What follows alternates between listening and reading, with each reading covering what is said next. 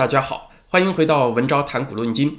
有个事儿，昨天在会员网站先说了，今天在这儿也说一下，因为我觉得非常值得鼓励。就是三月五号星期五那天，我谈中国人口问题那集影片在这个频道发表以后啊，有一个叫 Martin 马的 YouTube 网友给我留言，是三月八号星期一给我留言啊，他说是受到了我那期节目当中所提到的抄墓碑这事儿的启发，就是通过抄墓碑上。死者的生卒年月来计算，人们的平均寿命。受这个事情的启发，他趁着周末呢，也去他们家附近的一个陵园抄墓碑去了。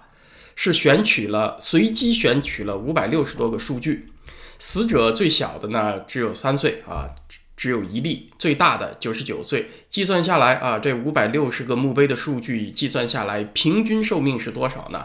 六十九点二岁。比起北大齐伯利教授调查统计的那个中国人均寿命六十七点八八岁的略高啊，高出去一岁多。但是呢，他个人能够了解到的样本毕竟有限嘛，所以这种范围的偏差是在可以接受之内。然而呢，要比起二零一八年国家统计局宣布的中国人均寿命七十七岁，两者差的就很大了。实际调查的数据远远低于国家统计局所公布的预期平均寿命。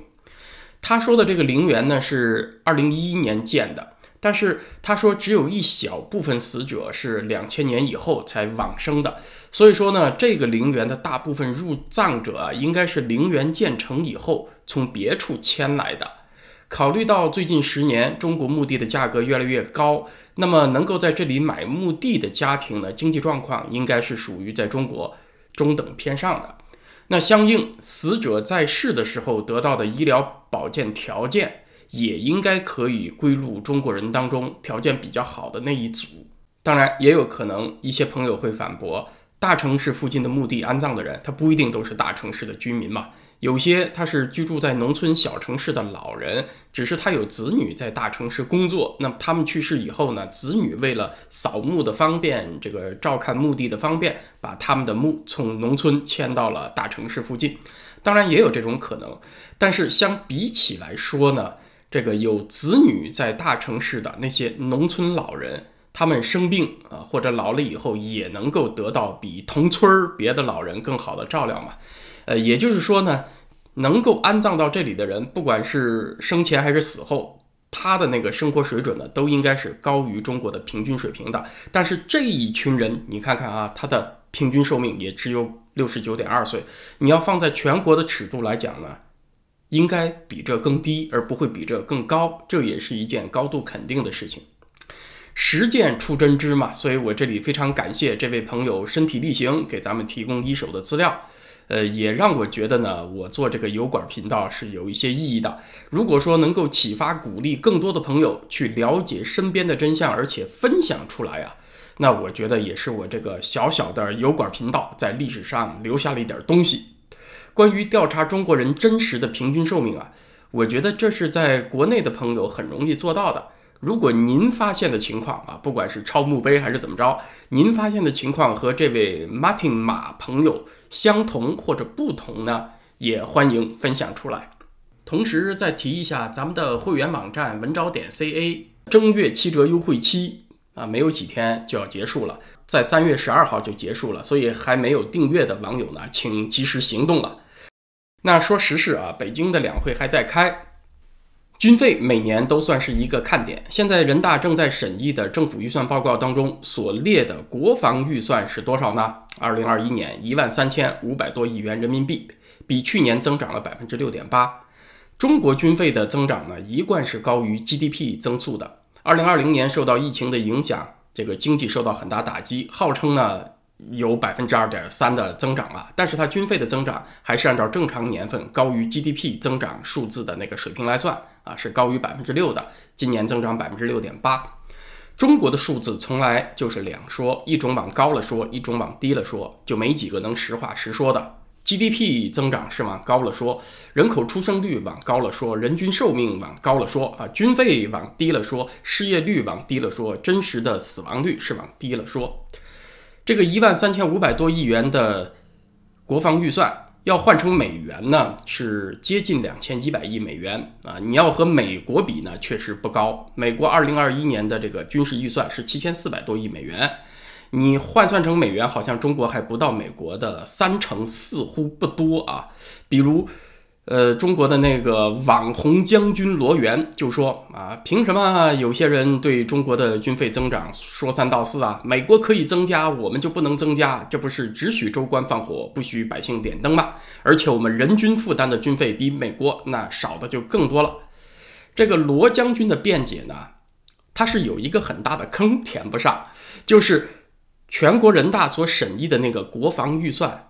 它和军费不是一个概念，就是它只是真实军费开支的一部分，而不是全部。而美国的那个国防预算呢，基本上就是它实际要开支的军费了。中国呢，是很大一部分军事开销，它并不体现在人大审议的这个国防预算里面啊。关于中国真实的军费开支啊，到底和这个？预算数字比差了多少？最高倍数的估计是二零零二年美国国防部的一个报告，说那一年啊，中共的实际军费开支是他名义上国防预算的四倍啊，差了这么多。往低一点估计呢，是二零一八年瑞典斯德哥尔摩国际和平研究所认为那一年中共的实际军费开支是他那个预算的一点四倍到一点五倍。另外，有很多机构认为啊，这个真实的军费开销是这个中共预算的二到三倍。那为什么中共的实际军费开支比起账面上的预算有这么大差距呢？差的那一部分上哪儿去了呢？第一种预算外开支啊，它并不真的是预算外，它只是没有列到国防预算里面，但列到了别的政府部门的预算里面去了。比如军事科研费用，大部分它都没有进国防预算的。去哪儿了呢？去什么科技部、工业和信息化部，还有以前的那个航天部，进他们的账里面去了。这些部门呢是要负担军事任务的，他们把这些科研的预算按项目划拨给院所、给大学，甚至给一些企业，并不走国防预算的账。我记得二零一三年 BBC 专门有一篇文章谈了中国军费的构成，里面还提到了专项拨款。对外军事采购，还有啊，二零一三年那两年建造航空母舰的开销，也不是来自于这个国防预算的，而是专项拨款。在宪政国家啊，这个专项拨款是啥呢？其实就是追加的军事预算嘛。它不体现在你这个年初的预算里面，但是政府觉得呢非常有必要要把这笔钱追加进去，但是也需要政府。打出报告，由议会批准，你才能花这笔钱。最后实际花了多少，还要体现在决算报告里面。但是专项拨款这笔账呢，在中国就更加不透明了。还有一笔很大的开支，它并不算在国防预算里面，却实实在在是军费。这个大家都知道，就是中国武警的开支。中国武警的总人数目前是一百五十余万人，他们的开支在哪儿呢？是。在中央这一级啊，归入所谓公共安全开支里面啊，也不走军费，他们是列入大家通常所说的维稳费。但是你要知道，武警是归中央军委垂直领导的武装力量啊，他怎么不该算军费呢？当然该算啊，但是呢，在中国就不算。武警呢是没有重装备，它也没有什么军事科研的需要，它主要就是人员开销。那么这个武警到底能花多少钱呢？我所查到的是，二零一三年武警部队的预算那一年是一千零六十六亿元人民币，二零一七年涨到了一千四百亿元人民币，一下就是一千多亿啊！这些钱都该算成是军费的。大家想一想，你把这一坨拿出去，一下给军费收了多少身？上面讲的这些开销该进哪笔账啊？反正都是党在管，所以它一段时间下来呢，肯定也会有调整和变化的。有的开销呢，今年进这笔账，有的进那笔账啊，它不是一成不变的。所以呢，还有人提出过一个更加直接的估算办法，就是搜集中国的军事新闻，看近年。比如啊，这个下水的舰船舷号是多少？就是这个船舷旁边的编号，从多少多少号增加到多少多少号，然后呢，对应护卫舰、驱逐舰这些兵器，你算它的造价，大概就能推算出来军费的规模。啊，这种调研方法呢，也是情报分析常用的办法。上面是讲了一些啊，这个隐形军费去哪儿了的思路。中共军队还有一个巨大的优势是其他国家都不具备的，就让你对他这个账面预算数字啊更加不能太当真了，就是他能够极其廉价甚至无偿的使用国家资源，别的国家你能办得到吗？都不行的，你都得花钱去买，都得编进预算的。比如这个中共解放军要修建营房和基地，你认为他会按照市场价来购买土地吗？这是不可能的。但像美国这样的国家，只要你是征用私人土地，没话说啊，都得按照市场价来购买。所以咱们如果按照两到三倍把它这个呃账面预算数字放大看它真实军费的话。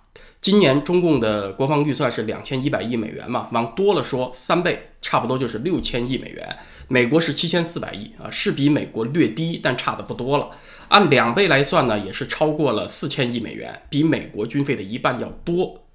你要按照这种算法来算的话，中美之间差距就不大了，是吧？可是呢，你要知道啊，二零二零年中国的公共教育开支才多少呢？指中央这一级预算的教育支出啊。一千六百九十九亿元人民币，相当于二百六十亿美元啊！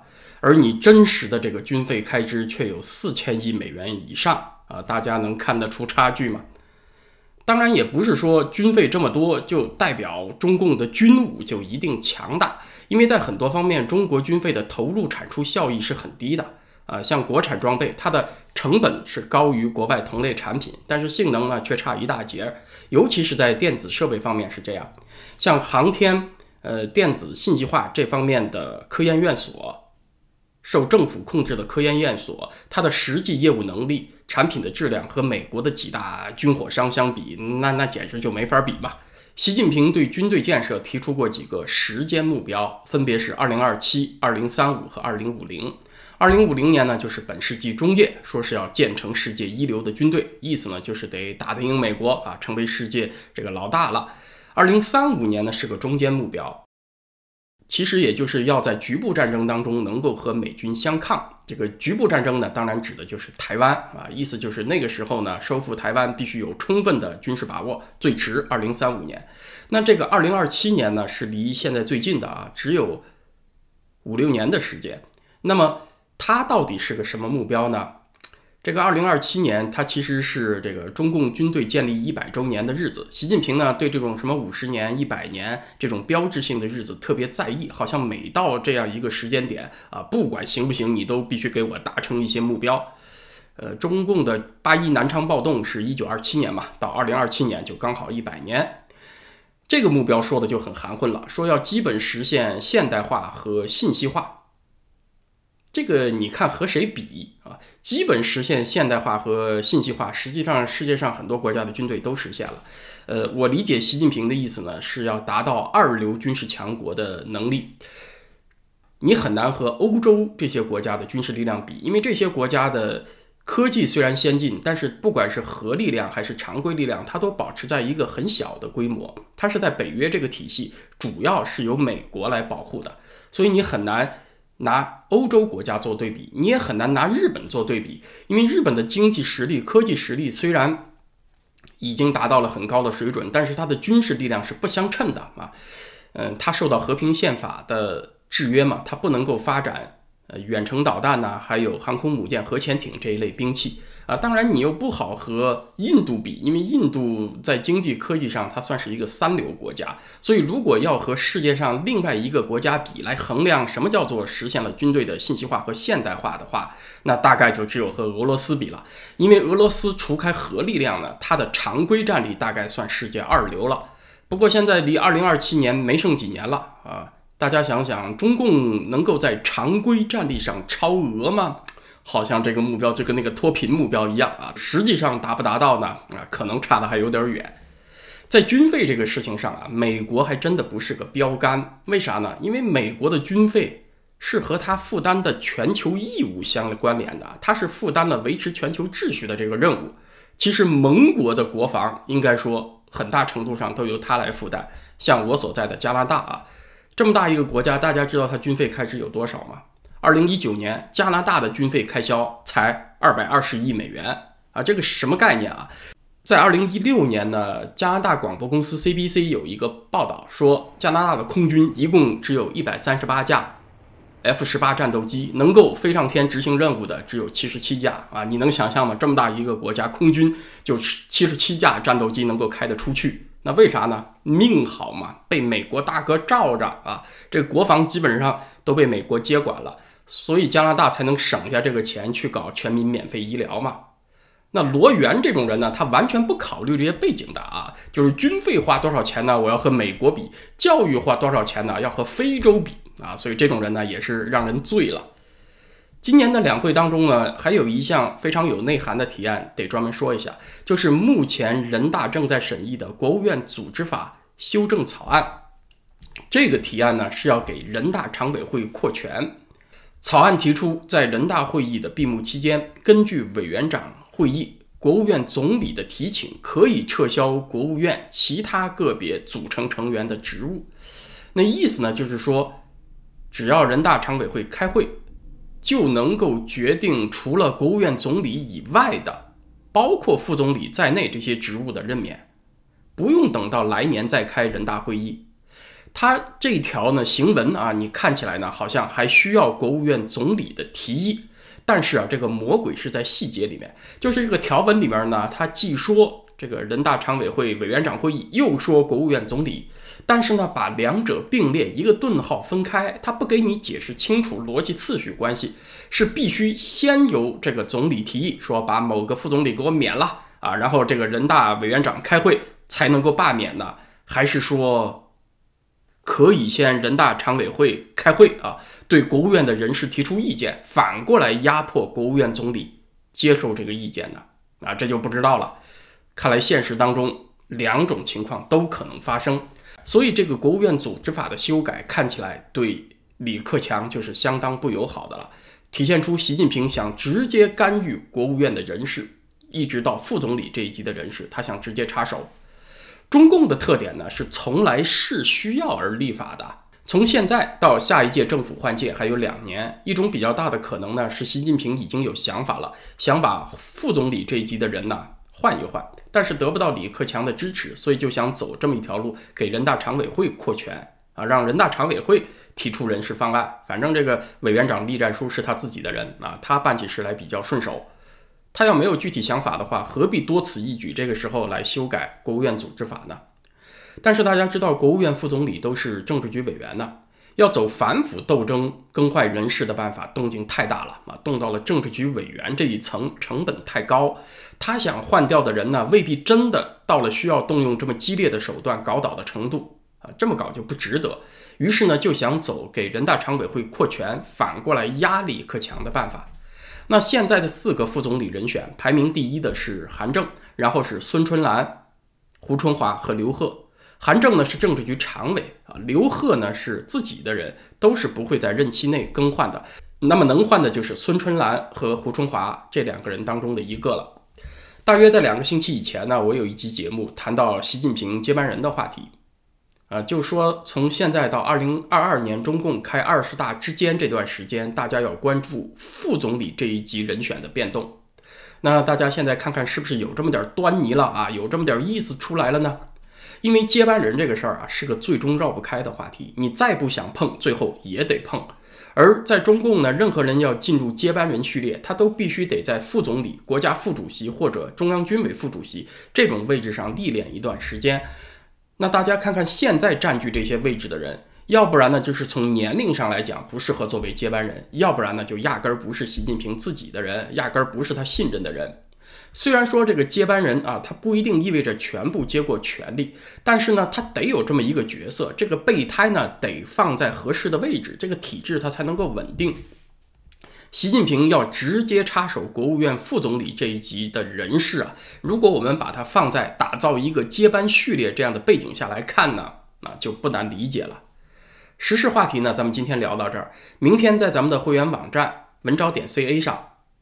呃，也是出于一个朋友的建议，想谈一个话题，因为我专门谈到过啊，也是在会员网站之前的节目当中，就说欧美当今的福利体系被严重滥用了。那么就有朋友问，中国古代有福利制度吗？那么它运作的情况怎么样？能不能长期有效呢？那明天在会员网站上啊，咱们来聊这个话题。也确实有很长一段时间我没有聊中国的历史了。在 YouTube 文昭谈股论金这个频道，咱们星期五再见，谢谢大家。